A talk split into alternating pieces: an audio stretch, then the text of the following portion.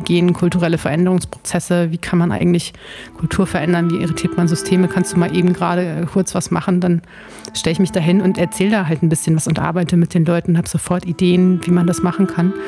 Das aber dann im virtuellen Raum zu machen, ist viel voraussetzungsvoller.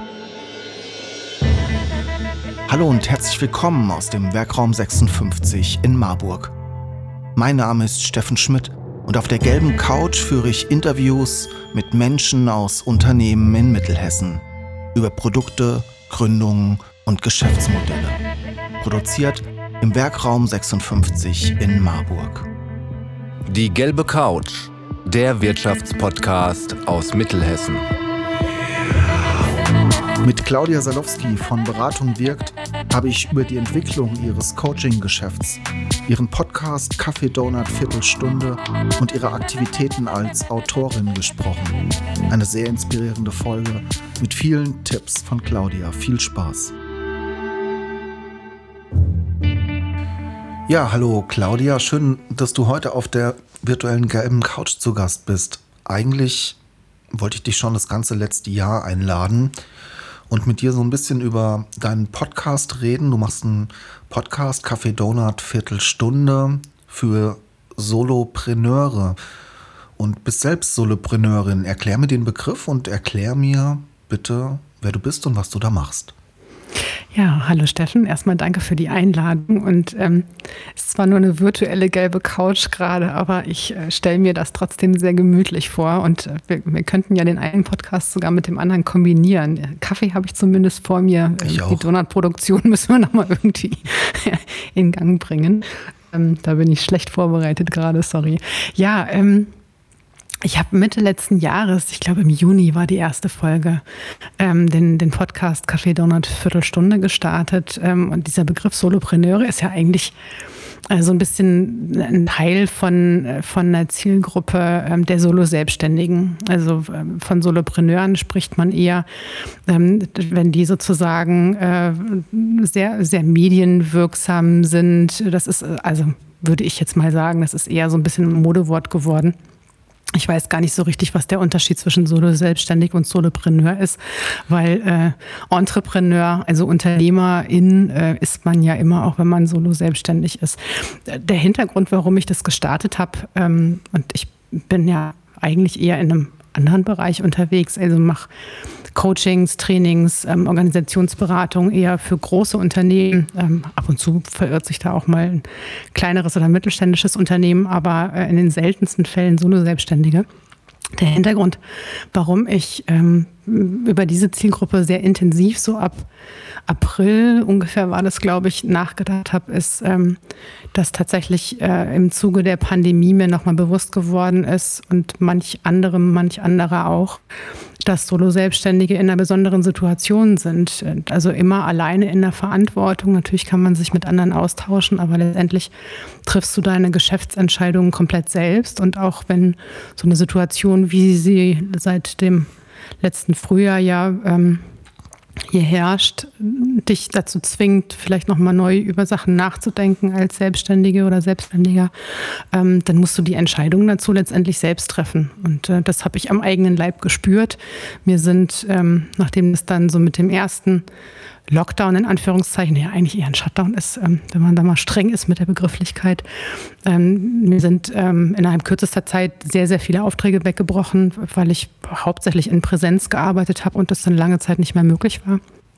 Und dann habe ich drüber nachgedacht, was ich denn jetzt so mache und äh, wie ich mich quasi äh, wissend und ahnend, dass das nicht in zwei, drei Wochen vorbei sein wird, wie ich mich so ein bisschen neu erfinden kann. Und der Podcast ist aber tatsächlich eher so ein, so ein Herzensprojekt. Also ähm, was ich mache, ist mit äh, allen zwei Wochen ähm, einer neuen Folge, eben eine Viertelstunde lang, mit äh, Solo-Selbstständigen, meistens im Einzelinterview, eine Folge ist jetzt mal zu dritt gewesen, darüber sprechen, was sie eigentlich bewegt, was sie tun ähm, und wie das gekommen ist, dass sie sich in der Vielzahl von Möglichkeiten dafür entschieden haben, eben solo-selbstständig zu sein.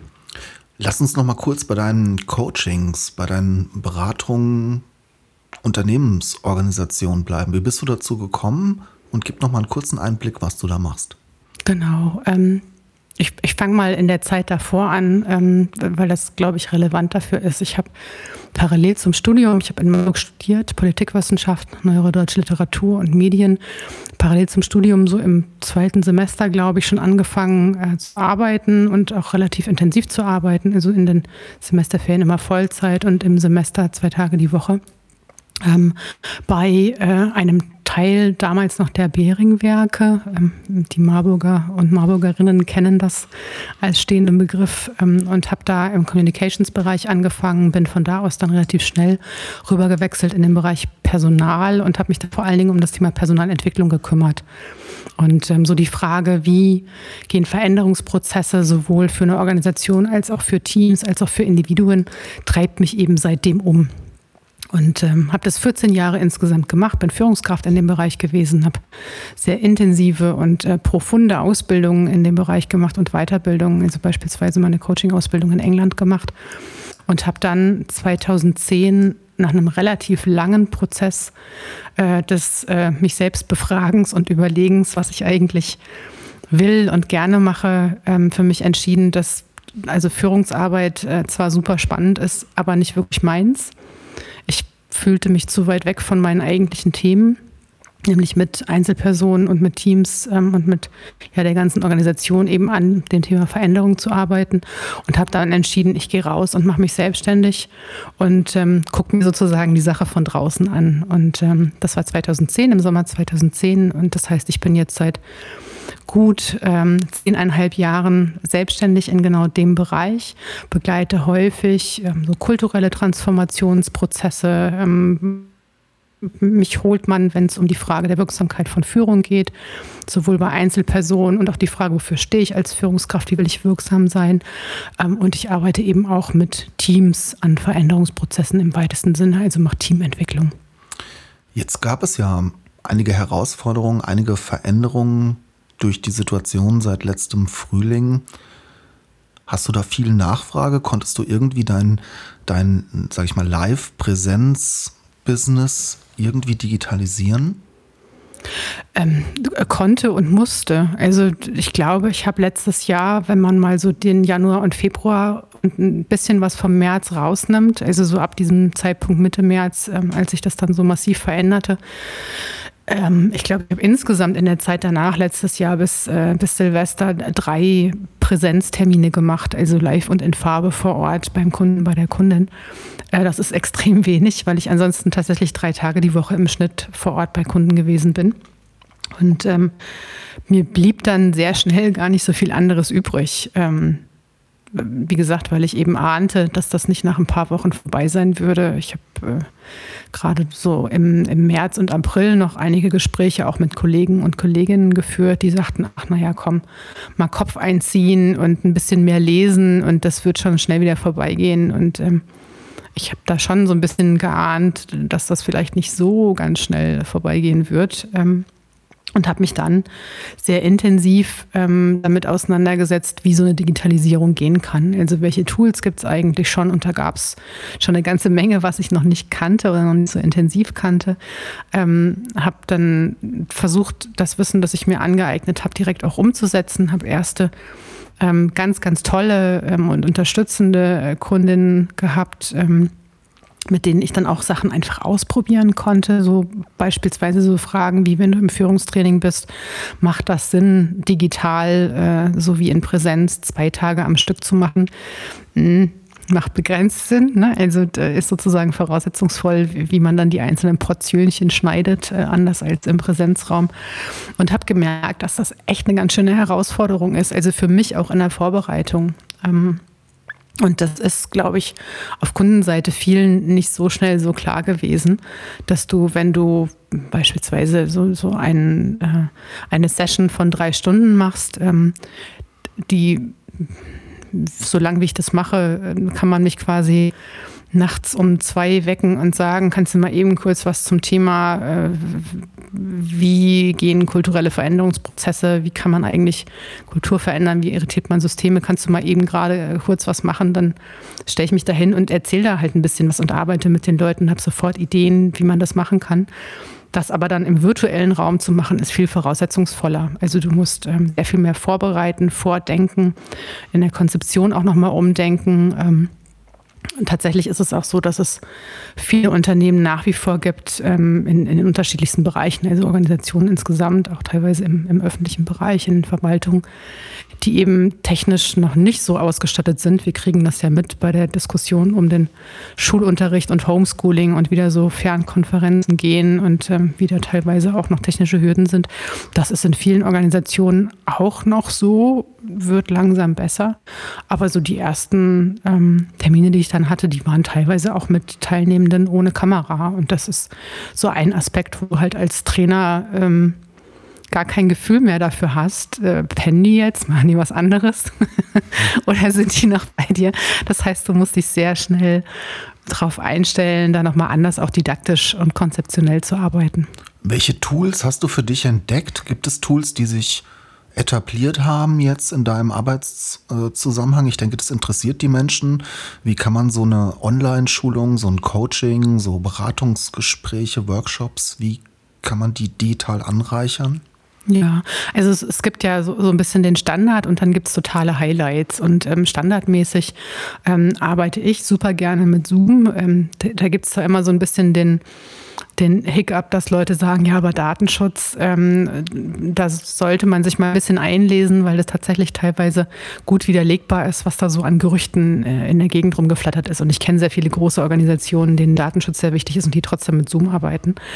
Ähm, Zoom hat den großen Vorteil, da ziehen die anderen mittlerweile so ein bisschen nach dass man sehr spielerisch und auch ad hoc ähm, mit, mit so Breakout-Groups äh, spielen kann, also kleine Gruppen äh, installieren kann, die sich dann parallel zueinander äh, über Sachen unterhalten können, tiefer einsteigen können, auch mal Übungssequenzen machen können. So, das, das wäre für mich so der Standard. Und da gibt es natürlich auch die ganzen anderen mit WebEx und MS Teams und hast du nicht gesehen. Also da äh, lerne ich auch immer mal wieder neue Sachen kennen. Jitsi kannte ich beispielsweise nicht, bevor wir zwei uns kennengelernt haben. Ich habe jetzt neulich nochmal Starleaf kennengelernt. Das ist bei einem Kunden im, im Einsatz. Also da gibt es äh, ganz viel und sicher gibt es für alle möglichen ähm, Tools da Vor- und Nachteile, die man sich einfach anschauen kann. Das ist eben meine persönliche Präferenz. Ähm, totale Highlights sind für mich mittlerweile ähm, zwei Sachen geworden, ähm, na, oder vielleicht sogar drei. Also das eine ist Wonder.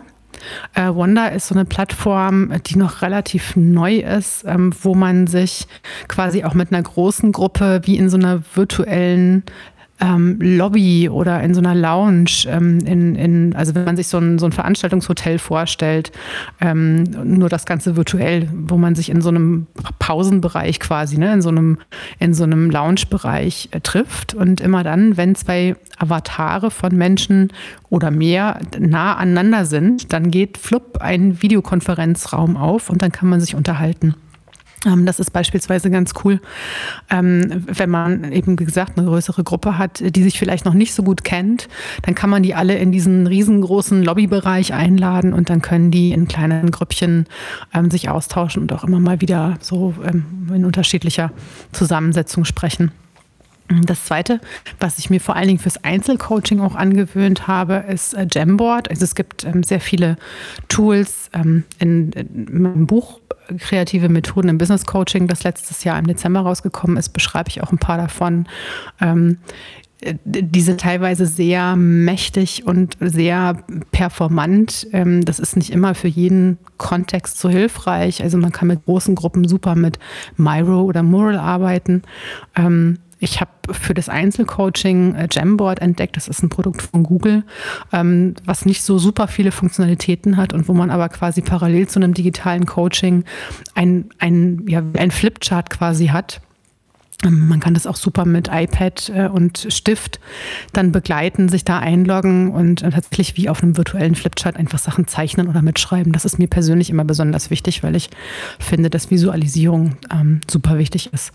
Und dann habe ich ähm, vor nicht allzu langer Zeit äh, tatsächlich über Empfehlungen äh, von einer Kollegin noch ein Tool kennengelernt, das ich mega geil finde, ähm, wenn man so im, im Coaching ähm, oder auch in der Arbeit mit Gruppen mit Aufstellungen arbeitet, also quasi im Raum darzustellen, wie sind denn Dynamiken beispielsweise innerhalb einer Konfliktsituation.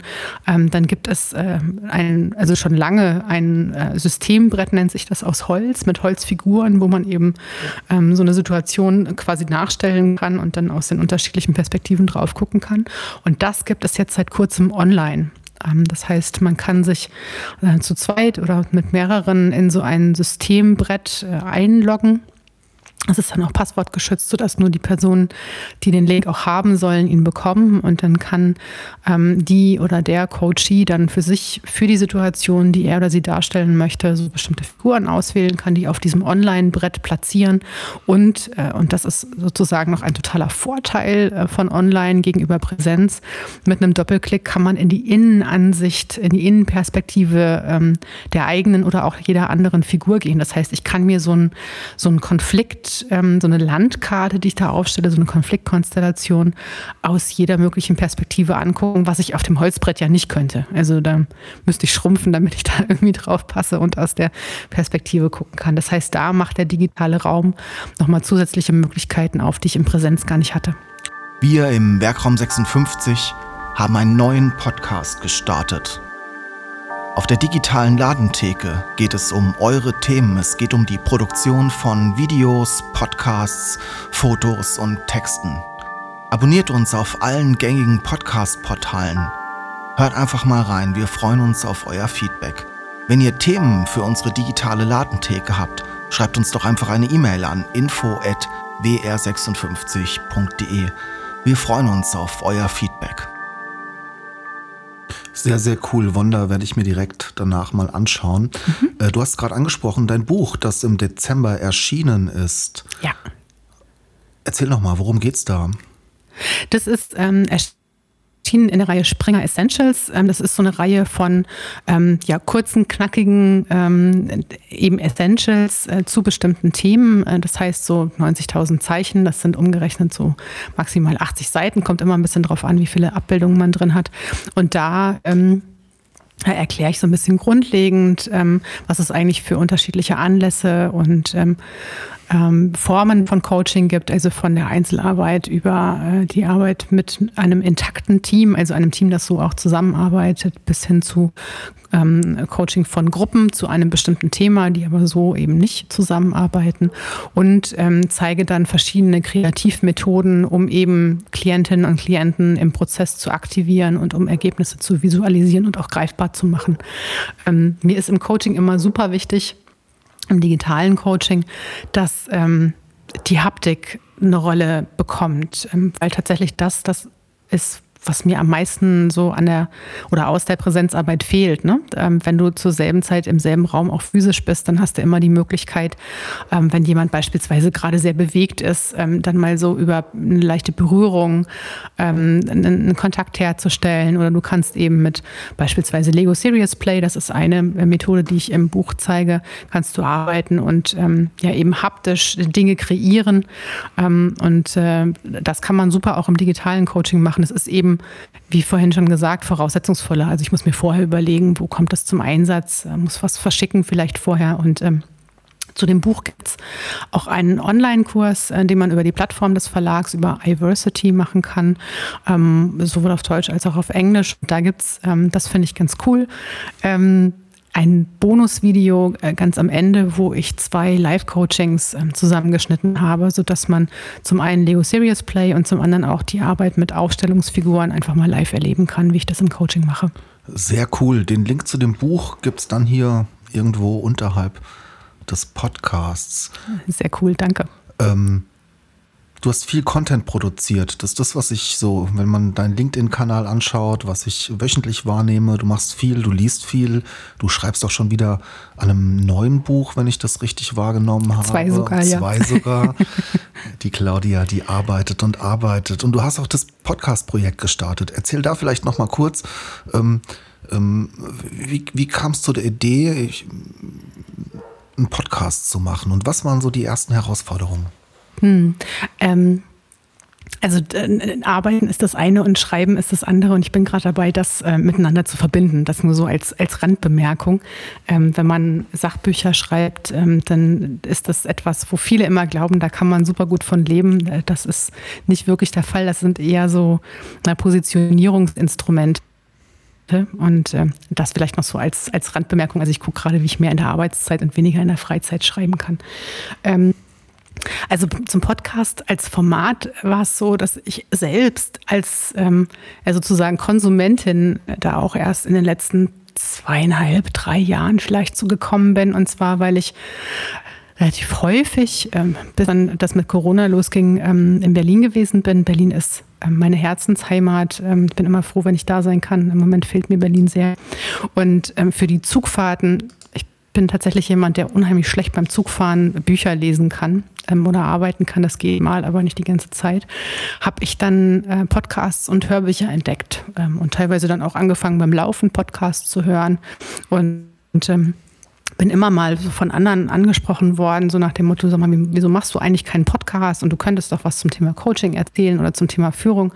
Und dann habe ich immer geantwortet, Terrier, also es gibt so viele hundert hunderte Menschen, äh, die zu diesen Themenbereichen Podcasts machen, da muss ich doch nicht auch noch einen machen. Also das fühlte sich für mich so nach, gibt es schon, also wo mache ich da einen Unterschied an? Und ähm, tatsächlich ist dann ähm, wie vorhin schon gesagt, so in, in der eigenen Selbsterfahrung sozusagen mit dieser Krisensituation ähm, der Podcast entstanden. Es gibt auch dazu ein kleines Büchlein, das ich im Selbstverlag rausgebracht habe, noch bevor das ähm, Methodenbuch erschienen ist, letztes Jahr im Mai.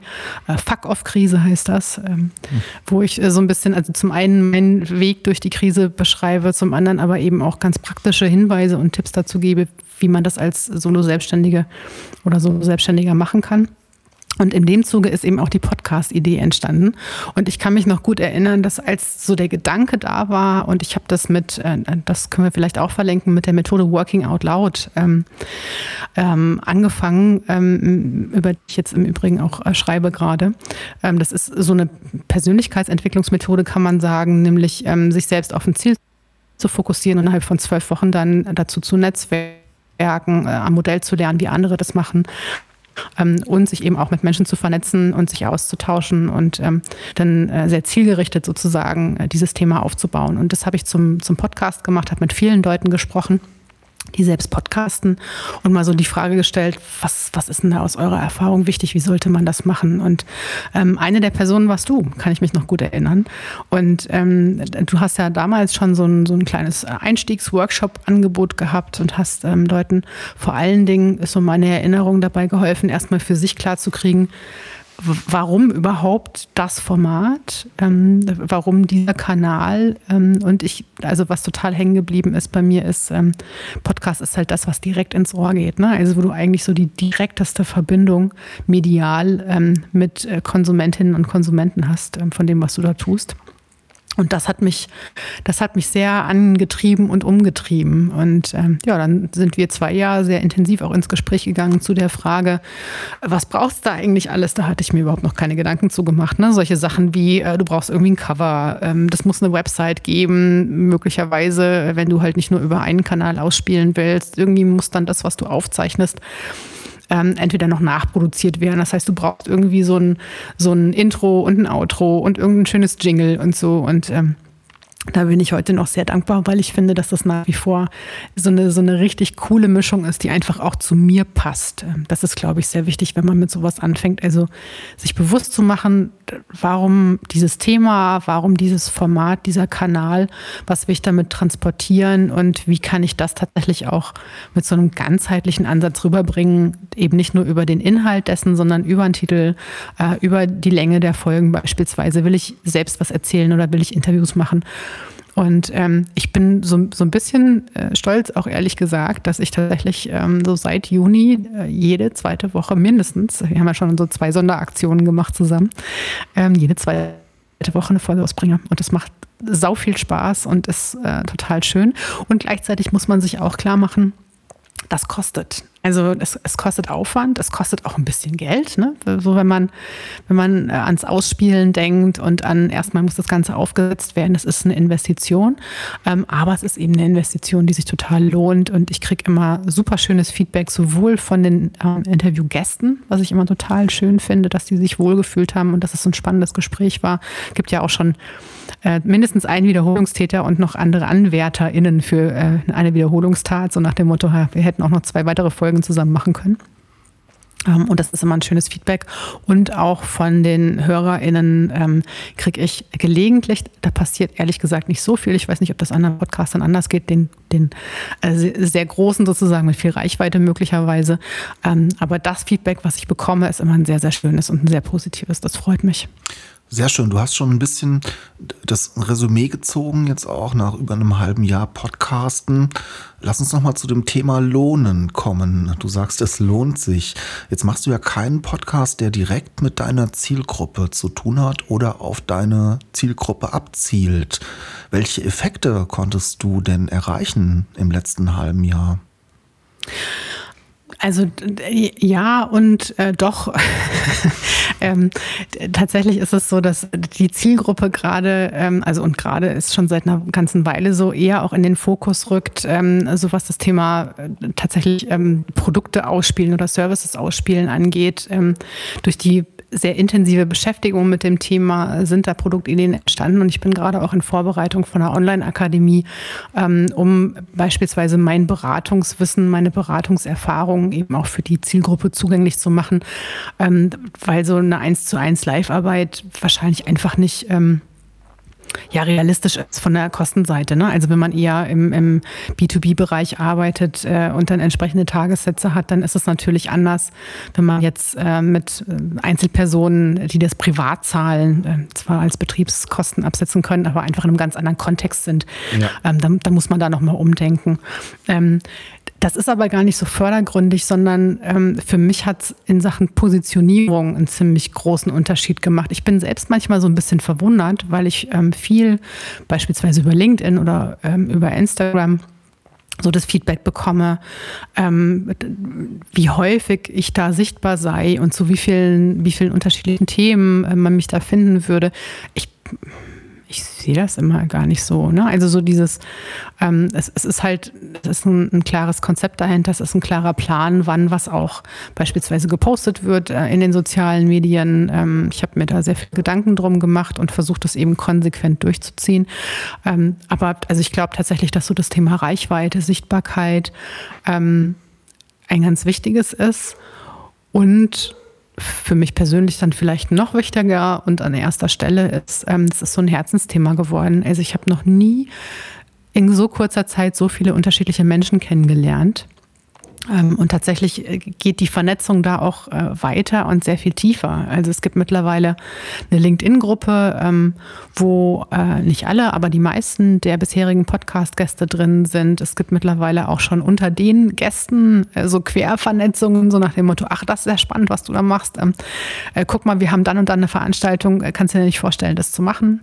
das finde ich super cool, wenn die sich gegenseitig auch unterstützen und vernetzen. Und das ist ist äh, auch so ein Grundgedanke von mir. Ich glaube, dass wir gerade als Solo-Selbstständige ähm, so eine Community brauchen. Also ich habe ja vorhin eingangs gesagt, dass was Solo-Selbstständige besonders macht, ist eben, dass sie so alleine in der Verantwortung sind und am Ende des Tages eben selbst entscheiden müssen und äh, sich nicht mit irgendeinem Gremium auseinandersetzen müssen oder können.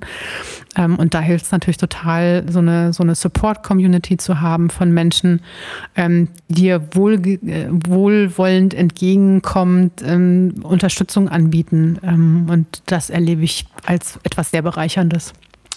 Sehr, sehr inspirierende Folge, Claudia. Dankeschön. Ich hatte jetzt viele Stellen, da Danke hätte ich dir. deutlich tiefer fragen können. Äh, du hast von den Wiederholungstäterinnen gesprochen. Ich denke, ja. du könntest auch eine werden. Ähm, Work It Out Loud, war das richtig? Das Working Out Working Loud, out genau. Loud. Ich denke, ja. das ist eine ganz gute Geschichte. Und dadurch verstehe ich auch, warum du so durchgestartet bist im letzten halben Jahr. Da können wir gerne nochmal separat drüber sprechen. Ähm, äh, vielleicht so Richtung, also frühestens äh, März, April. Ich habe Ende Mai äh, den Abgabetermin für mein Buch über das Thema. Es gibt nämlich gerade eine große Initiative ähm, zum Thema Frauenstärken, ähm, die tatsächlich sowohl mit Frauen als auch mit Männern läuft. Ähm, das geht ja nur gemeinsam, finde ich, ähm, in Richtung äh, Gleichberechtigung und Gleichstellung. Und ähm, dann, ja, kann ich gerne noch ein bisschen mehr zu der Methode auch erzählen, die ähm, for free im Internet verfügbar ist. Also jeder und jede, äh, der sich dieser Methode bedienen möchte, kann das tun. Äh, können wir gerne auch verlinken in den Show Notes, wie es immer so schön heißt. Dann lass uns doch bald gerne wieder sprechen. Wir sind schon äh, deutlich über unsere Zeit hinaus. Normalerweise habe ich die ganz gut im Blick. Jetzt war es doch so spannend, dass ich gar nicht früher abbrechen konnte und muss es aber jetzt tun, wenn es am schönsten ist. Und dann freut man sich auch auf die nächste Folge mit dir. Danke, Claudia. Total gerne. Danke dir, Steffen. Sie wollen die gelbe Couch unterstützen und Ihr Unternehmen, Ihre Produkte und Dienstleistungen in unserem Podcast präsentieren? Dann nehmen Sie einfach mit uns Kontakt auf.